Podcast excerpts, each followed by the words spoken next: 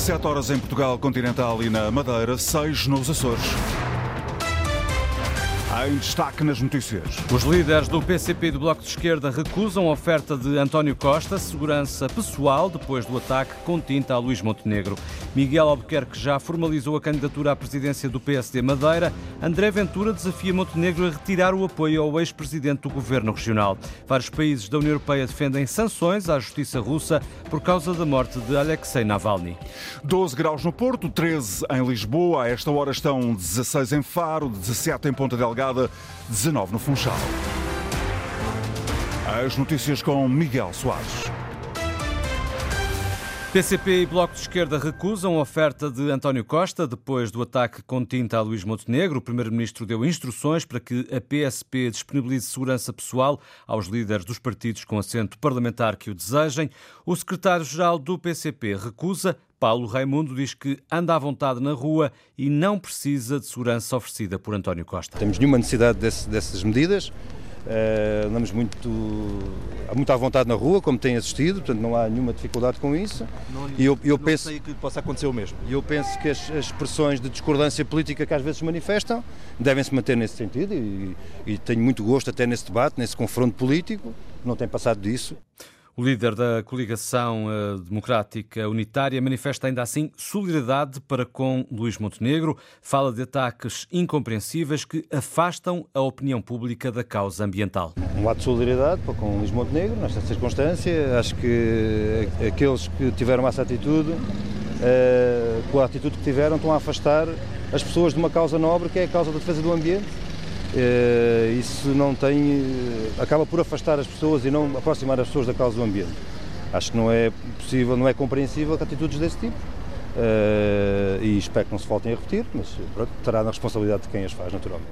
Paulo Raimundo, esta tarde, à margem de uma arruada em Portimão. A coordenadora do Bloco de Esquerda, Mariana Mortágua, concorda com Paulo Raimundo, condena este tipo de ações e diz que não há motivo para segurança pessoal. Não estamos a falar de uh, ataques à segurança pessoal dos candidatos, são ataques à democracia, à forma como a democracia funciona, uh, ao debate democrático como ele deve ocorrer. E por isso a avaliação que fazemos neste momento de segurança não justifica justifica esse tipo de medidas, uh, mas em momento nenhum tira gravidade ao que aconteceu e o que aconteceu foi um condicionamento do livre decorrer das eleições e do livre debate democrático. E não pode ser permitido, não pode, não pode acontecer, não pode ser tolerado.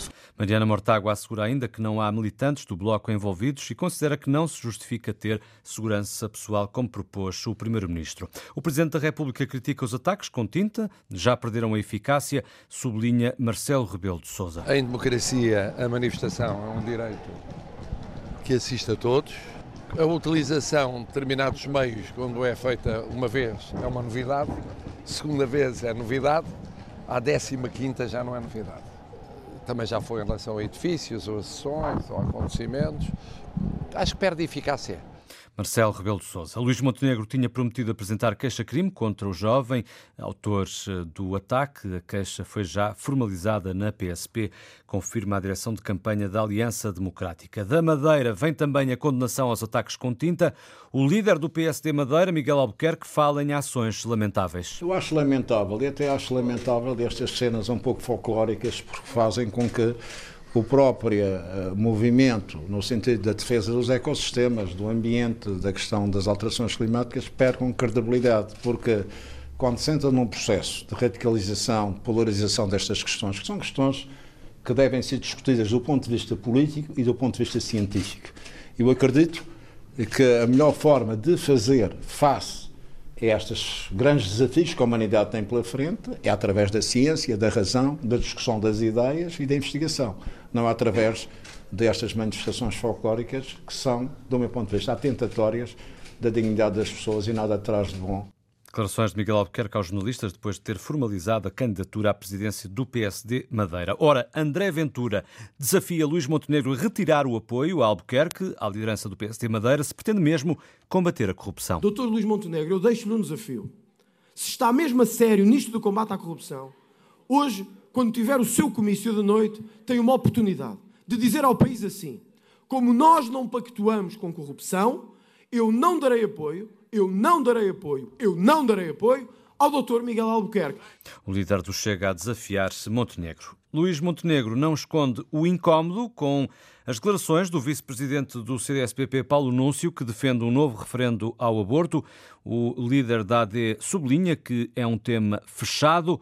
Uma posição que já constitui um avanço, defende a coordenadora do Bloco de Esquerda, Mariana Mortágua, João Vasco. Mariana Mortágua saúda Luís Montenegro por não admitir voltar atrás sobre a interrupção voluntária da gravidez. Que hoje a direita não tenha coragem, que hoje a direita aceite que essa é uma lei civilizacional, que é uma lei a defender, é uma vitória desse grande movimento das mulheres. Mas a líder do Bloco também deixa uma garantia a quem na AD defende um novo referendo. Mais nenhuma mulher em Portugal vai ser julgada nem condenada por uma interrupção da gravidez. E essa é uma garantia que dou eu e dão todas as mulheres em Portugal que lutaram por esta lei e que a vão defender com unhas e dentes. A coordenadora do Bloco de Esquerda chama, no entanto, a atenção para as dificuldades que muitas mulheres têm sentido para conseguirem abortar no Serviço Nacional de Saúde e lembra que o partido defende várias medidas para se ultrapassarem essas dificuldades. Defendemos várias medidas para que todas as mulheres que hoje não conseguem aceder a essa lei, que são obrigadas ou por um, uma interrupção voluntária de gravidez no privado ou até fora do país, possam fazê-lo em segurança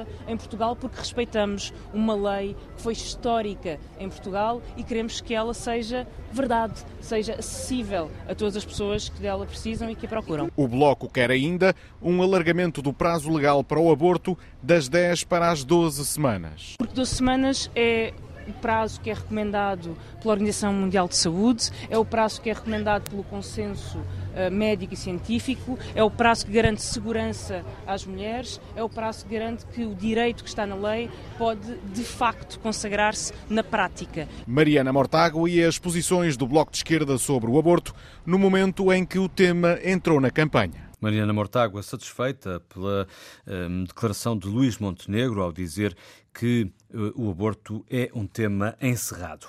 Depois das parcerias público-privadas na saúde, o líder da Iniciativa Liberal vem agora defender parcerias público-sociais na habitação. A ideia sai de um encontro do Rui Rocha com a União das Misericórdias em Lisboa, Madalena Salema. Tem aumentado exponencialmente.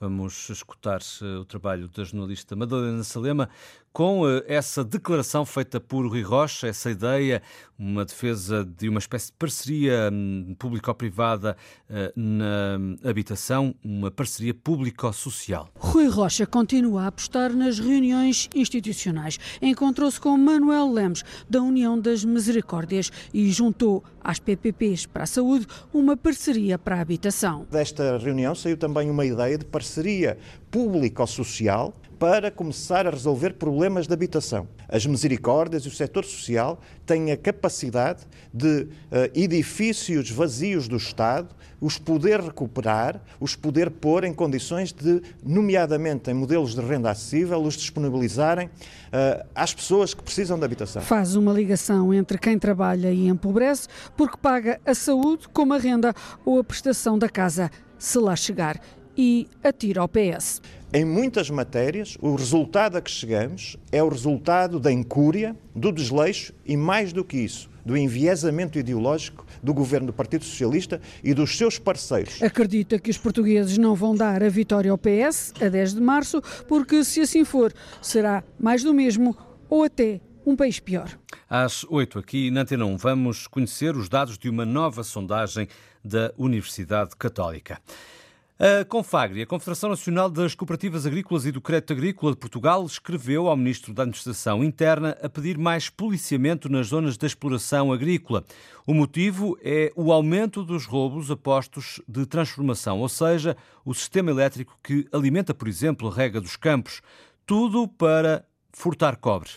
O secretário-geral da Confagri, Nuno Serra, fala em milhares de euros de prejuízo por parte dos agricultores. Tem aumentado exponencialmente estes casos de furtos nos postos de transformação elétricos para roubarem o, o cobre que, que, que, lá existe. Sabendo que eh, isto causa transtornos gravíssimos, quer à produção, não é? Porque os agricultores ficam sem eletricidade para, para abastecer os seus equipamentos elétricos e, por exemplo, os sistemas de rega ficam sem funcionar. Muitas vezes danifica-se uma cultura inteira à, conta destes furtos. Hoje em dia, essa substituição ou reparação destes PTs tem custos avultados. Cada posto de transformação pode rondar entre os 15 e 20 mil euros. Portanto, nós não podemos fazer uh, outra coisa senão enviar uma carta para os ministros da Administração Interna solicitar que rapidamente aumente a vigilância, mais patrulhamento, é preciso polícias na rua, junto nas zonas rurais, sejam esses um dos mecanismos isoladores para que esses criminosos saibam que as zonas estão a ser vigiadas. O roubo do cobre dos postos de transformação nas explorações agrícolas custam milhares de euros aos agricultores, põe em causa mesmo algumas das culturas. Quatro crianças morreram de desidratação e fome no hospital Kamal Adwan, no norte da faixa de Gaza. A denúncia é feita pelo Ministério da Saúde do Hamas. Os Estados Unidos apelam a Israel que deixe os fiéis eh, aceder à mesquita de Al-Aqsa durante o Ramadão. É uma situação que tem estado envolta em polémica, pois Tel Aviv impede eh, os muçulmanos de, de poderem aceder a esta mesquita, a este templo sagrado. Oito países da União Europeia pedem a aplicação de sanções ao sistema judicial russo depois da morte de Alexei Navalny. O apelo surge numa carta enviada ao chefe da diplomacia dos 27 Estados-membros, como nos conta o jornalista João Coraceiro. Pedem sanções a tribunais, procuradores e às autoridades prisionais russas. O texto é assinado pela Polónia, Finlândia e Suécia, República Checa, Estónia, Roménia, Lituânia e Letónia. Os ministros dos negócios estrangeiros destes países defendem um regime separado e específico de sanções. Na carta enviada a José Borrell, os ministros consideram que o novo regime apresentado permite identificar pessoas ligadas ao regime russo, pessoas envolvidas em decisões políticas contra membros da sociedade e da oposição democrática que estão detidos na Rússia. No documento consultado pela Reuters, os oito países sublinham que a morte de Navalny numa prisão no Ártico é mais um sinal da repressão acelerada e sistemática de Moscovo, pedem por isso ação coletiva e dizem já contar com o apoio dos Países Baixos, da França, Irlanda e Dinamarca. As cerimónias fúnebres de Alexei Navalny estão marcadas para sexta-feira à tarde em Moscovo.